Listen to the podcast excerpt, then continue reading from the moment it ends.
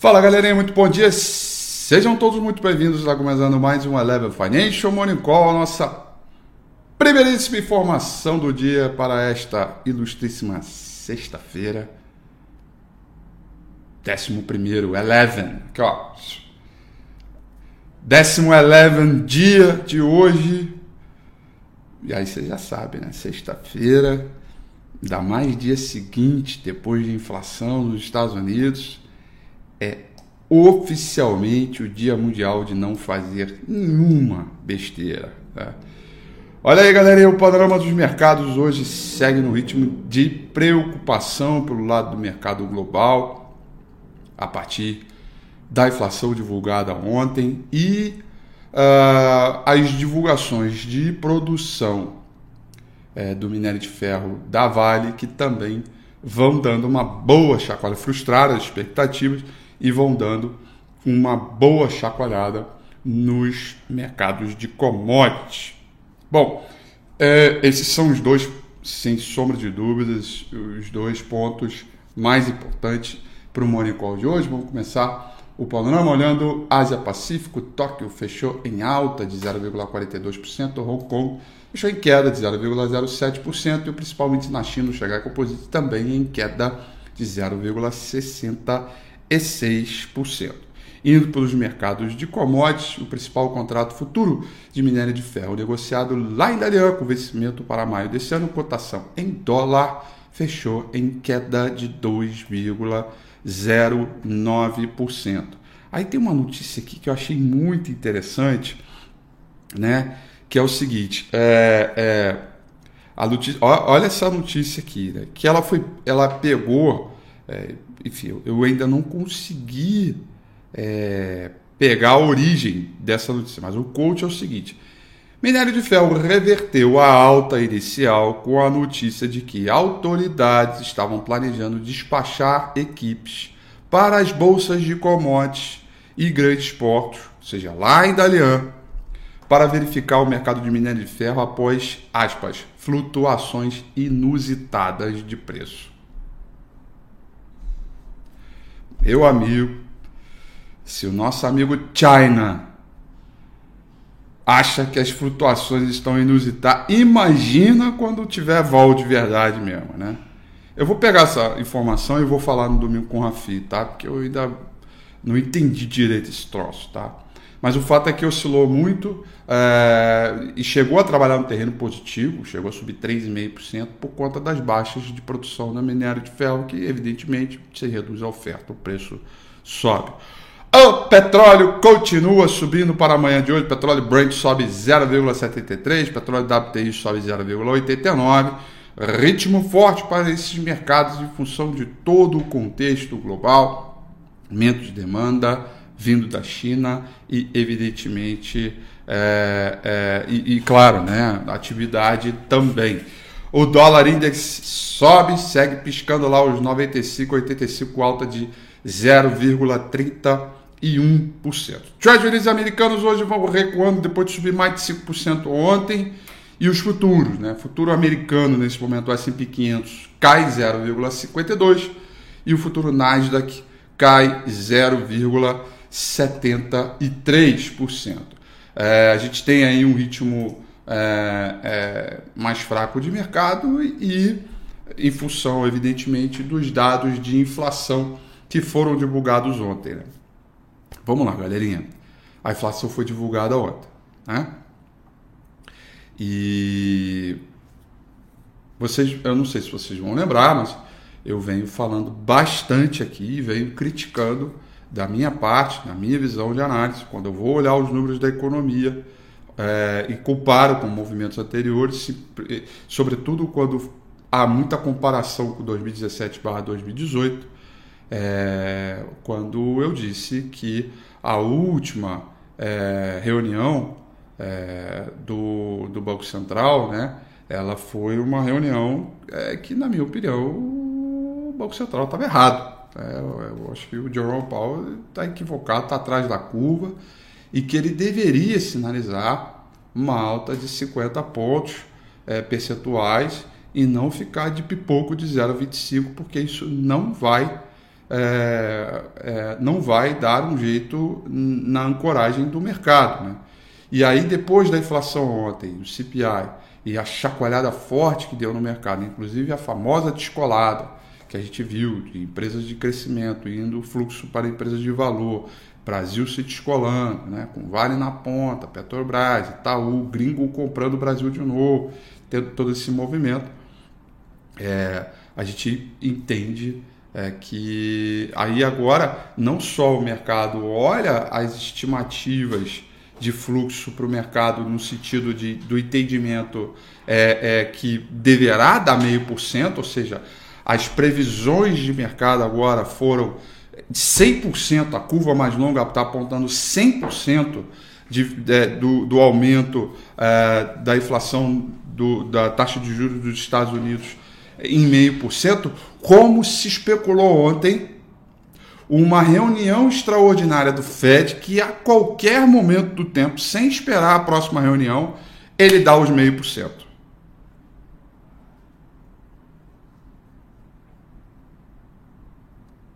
Estão refletindo? Reflete comigo. É. E aí, gente, nós estamos no dia 11 de fevereiro de 2022. Estamos falando isso desde a primeira semana do ano, desde o primeiro domingo com a FI do ano, quando a gente veio criticando a atuação do Banco Central americano e veio dizendo que o fluxo iria a mudar. A minha frase foi: mudança de regime de fluxo global, saída de empresas de crescimento indo para empresas de valor, forçação das taxas de juros para cima uma, e um enforcement, né? forçação não, um enforcement, taxas de juros para cima, controle de inflação que afeta crescimento, emprego e evidentemente é, e evidentemente é, o mercado, né? E, e empresas de valor acabam ganhando fôlego é com isso. É a tese do ano se materializando. Aliás, Uh, quero fazer um convite especial para vocês que domingo que vem, tá? Vai ter o Domingo com a FI, 9 horas da noite, no meu canal do YouTube. Aproveita, inclusive, para apertar esse botãozinho vermelho aqui, se inscrever no canal, para você não perder aí nenhuma notificação. É, e, evidentemente, lá a gente vai fazer uma análise completa desse último comportamento da inflação, como o Fed deve atuar, qual vai ser a nossa visão referente a se o Banco Central americano subir a taxa de juros numa reunião extraordinária, porque isso pode acontecer, embora a probabilidade seja menor, e quais serão os impactos das empresas de crescimento e empresas de valor, onde a gente vem olhando né, a combinação é, desses mercados e os reflexos para o mercado brasileiro, a rotação setorial lá, a rotação setorial por aqui, quais são as BDRs que a gente tem que ficar de olho por uma, uma proteção específica contra a queda de mercados globais, né, frente a um crescimento econômico menor, porque a subida de taxas pode afetar a economia. Então, tudo isso a gente vai falar no próximo domingo com o Rafi. Você é meu convidado especial, 9 horas da noite, em ponto no meu canal do YouTube domingo que vem. Eu te espero, tá? Vamos lá. Zoropa, toda ela um terreno negativo. Londres vai caindo 0,76, Paris caindo uh, eh, 1,10% e o principal índice em Frankfurt, na Alemanha, caindo 0,37%, eh, tá? Todas essas combinações, elas estão vindo em função né, do momento em que sai a taxa de juros do Fed, o mercado já estava é, já tinha fechado em queda, mas o mercado lá fora piorou. Inclusive teve fala do senhor excelentíssimo James Bullard, que é o presidente do Fed de St. Louis, e ele inclusive disse claramente que não veria problema que a taxa de juros do Fed poderia subir 1% até julho. Ou seja, ele mesmo já está dando um sinal Lembrando que o senhor excelentíssimo James Bullard, ele é capital votante, né? ele participa uh, do FONC, Federal Open Market Commission, tá ok? Hoje, na agenda econômica, nós temos outro dado importante para o mercado brasileiro, para a economia brasileira, que é a atividade econômica, chamado IBCBR, que é o cálculo do PIB da ordem mensal, só que ao invés de fazer, ser feito pelo, Banco Central, pelo IBGE, é feito pelo Banco Central brasileira. E para o mês de dezembro, espera-se uma elevação de 0,5%, meio de dezembro do ano passado, e da ordem anualizada de 1%. Conforme melhor forem esses indicadores, melhor teremos percepção sobre a curva mais longa de juro aqui no Brasil e, consequentemente, reação das empresas de consumo varejo, setor imobiliário e bancos. Uh, hoje teremos um outro indicador também importante nos Estados Unidos chamado Sentimento da Universidade de Michigan. Tá? Esse dado está previsto para sair ao meio-dia de hoje. Outro dado também que pode dar aí uma leve sacudida na roseira e aí com isso acabam-se os dados para o mercado. Vamos lá, galerinha!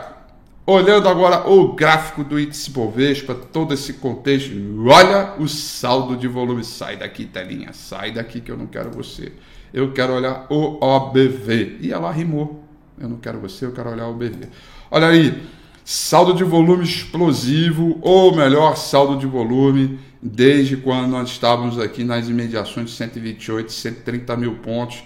Tendência de alta bonitinha para o saldo de volume formação de bandeirinha, banda de bola querendo abrir e o índice Bovespa naquele ritmo do, do reggae music, sombra e água fresca, rede da Praia do Forte, sobre a média móvel 200 períodos e evidentemente ficou faltando ontem o rompimento aqui desta última máxima, que é os 113.600 pontos. Infelizmente não rompeu, trouxe algumas dificuldades e, portanto, pode ser que hoje, já que não rompeu, pode ser que ele volte para a média móvel 200 períodos, tá? É, não tem como, né? Se está aqui, ele tentou esse rompimento aqui, não conseguiu, pode ser que agora ele comece uma correção, vem buscar aqui 112,100 e volte para a média móvel 200 períodos, que é o 111,424 pontos, tá? O quadro continua sendo ainda com o Ibovespa acomodado, principais blue chips recebendo fluxo de capital estrangeiro, onde para onde está indo esse fluxo? Para os maiores conglomerados com maior fundamento e liquidez. Petro, Vale e Itaú e seus pequenos pares aí num contexto geral, né? incluindo B3 também nessa brincadeira, tá? É isso que está acontecendo, uma mudança de fluxo, é, empresas de crescimento em detrimento de empresas de valor. A gente continua ainda levando vantagem sobre o mundo. O Brasilzão é a melhor performance relativa entre todos os papéis acessos no índice de mercados emergentes. A gente estava muito atrasado, descolamos para baixo muito intensamente uh, do, do, do, do mercado americano e agora se descola para cima. Hoje a gente pode começar o dia no humor do mercado internacional, afinal de contas a coisa por lá não está legal. O desconforto é grande, porque por mais que o mercado na curva longa ontem, lá fora, tenha precificado 100% de certeza, né, com a ideia de subir 50 pontos, falta a definição do Fed, tanto é que hoje o Treasury cai e o dólar ainda está lá na pipoca do 0,30, esperando alguma coisa. Então é o seguinte, galera, Primeira coisa muito importante para vocês ficarem sabendo para a sessão de hoje. Pode ser que a qualquer momento, a qualquer momento, pode ser agora, nesse exato momento, que o Fed suba a taxa de juros em meio por cento. Tá? E se isso acontecer, meu amigo, vai dar aquela movimentação bacana, aquela barrão de 500 pontos no índice, para cima, para baixo, aquela loucura toda. Pode acontecer. A porta está aberta para isso o Banco Central americano está behind the curve, né? E, portanto, o mercado, agora no contexto, é, vem trazendo a sua análise, sua observação para aquilo que a gente já tinha se colocado desde o início do ano, né? Então, pegamos esse movimento, saímos das empresas de tecnologia, entramos num sistema defensivo, saímos um pouco dessa posição observamos a queda do dólar, né? Lembra que eu, no domingo com o Rafika eu falei, galera, agora eu estou mudando minha ideia, né? É, não compro mais dólar, pelo contrário, eu vendo dólar, né? Então a gente cravou esses movimentos neste contexto geral. Domingo que vem eu vou explicar isso tudo muito no detalhe, mas agora é aquela percepção o quão sério está o Fed. Né? Ele vai dar esses meio por cento. Ele pode, por exemplo, no domingo. No domingo, né? no meio do domingo com o Rafi, ele pum! Dá meio por cento de alta de taxa de juros do FED. Tá? Isso pode acontecer. Tá? E a gente tem que ficar ligado com isso. A probabilidade é baixa, mas pode acontecer. E no mais, eu quero desejar a vocês um excelente, uma excelente sexta-feira, bons negócios, é tudo de bom e que a gente possa se ver novamente na próxima, no próximo domingo e na próxima segunda-feira para o próximo Morning Call. grande beijo, um grande abraço, tudo de bom. Tchau.